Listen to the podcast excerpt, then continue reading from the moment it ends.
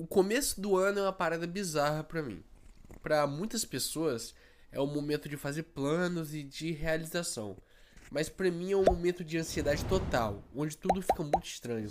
O acompanhamento psicológico tem que dobrar e os antidepressivos não surtem mais tanto efeito.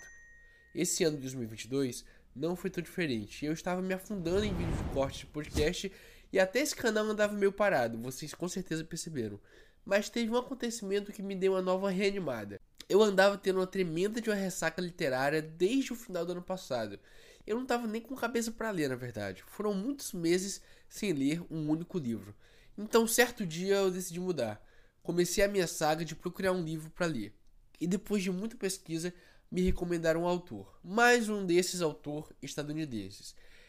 Então eu já fiquei com um certo pé atrás, né? Mas após ler apenas uma frase desse livro, me apaixonei e tive que ler esse pequeno livro em uma única madrugada. A tal frase era: Um homem pode ser destruído, mas não derrotado.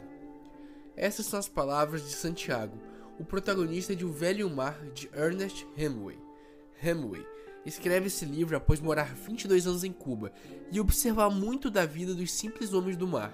Ele era um escritor muito singelo, que viveu uma vida de aventuras, inclusive ele participou da Primeira Guerra Mundial. Guerra essa que o escritor até tem um relato em um livro, Quando os Sinos Dobram, é o nome do livro.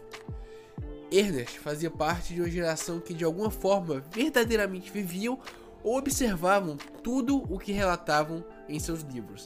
Eram pessoas atormentadas e brilhantes que carregavam todo o charme da primeira metade do século XX. A trama de O Velho Mar é simples. Ele acompanha Santiago, um velho pescador que tem a companhia de Manolin, seu jovem aprendiz. Após um período de 80 dias sem pescar um peixe sequer, os pais de Manolin o proíbem de pescar com Santiago, pois aparentemente naquela cultura isso é um mau sinal. Agora era apenas Santiago, apenas o velho e o mar. No livro, acompanhamos Santiago em uma pescaria rotineira, sem muitas expectativas, até que em um certo momento o velho pescador fez um peixe magnífico, um espadarte maior até do que seu próprio barco.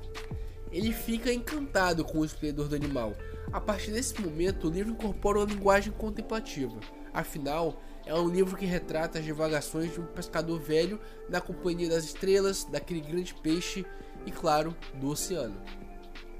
À medida que Santiago cria uma relação com esse peixe, ficamos sabendo mais de como esse homem pensa, como simples homens que vivem de pesca e vivem longe das loucuras da cidade pensam, e acompanhamos a forma como ele enxerga o mundo, sua profissão e a própria condição humana nos mais diversos ambientes. O livro é extremamente existencialista e com alegoria muito simples nos faz embarcar em uma viagem dentro de nós mesmos. Toda essa pescaria de Santiago pode ser muito bem lida como nossa vida. O peixe nada mais é que a força motriz da nossa trajetória, aquilo por que lutamos, aquilo que defendemos, aquilo que buscamos. Às vezes, nos frustramos, tomamos caminhos que não queríamos e até vivemos momentos realmente obscuros.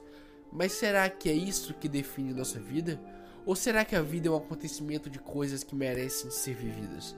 Os sonhos simplesmente morrem ou eles no mínimo servem como lembrança e podem ser ressignificados? Eu não sei responder nenhuma dessas perguntas e provavelmente nunca saberei, mas vivo cada momento em busca de respostas. É interessante como podemos refletir e pensar na nossa própria existência de formas tão abstratas. À primeira vista, esse livro pode ser lido apenas como história fútil e simples de um pescador meio doido e solitário. Se for por isso, eu já dou um mérito ao escritor, pois a história de um velho pescador cubano, sim, eu adoro Cuba. E o magnífico peixe me prendeu do início ao fim. Mas acredito que essa história nos conta muito mais do que o óbvio. O mar, o peixe, o próprio velho são figuras icônicas desse livro. Foram muitas interpretações pessoais que tive, e acredito que cada pessoa terá interpretações diferentes acerca da história. Em dado momento do livro, ele se torna uma aventura muito divertida, mas ao mesmo tempo triste e muito simbólica, onde o autor retrata a perda de um sonho de uma forma simplesmente poética, mas muito gostosa de ser lido também. É incrível como esse livro é tão profundo mas ao mesmo tempo tão contemplativo e tão convidativo também. Uma pessoa uma vez me disse que cada mente, cada pessoa é um universo infinito. E acredito que Hemingway acreditava muito nisso, pois ele escreve um livro sobre o mais ordinário dos homens, alguém que raramente seria protagonista de um grande romance. E com essa sacada genial, Hemingway mostra que em todo mundo existe uma linda história para ser contada. Faça um favor a si mesmo, leia O Velho Mar. Eu sou Thiago Maia e obrigado por me assistir.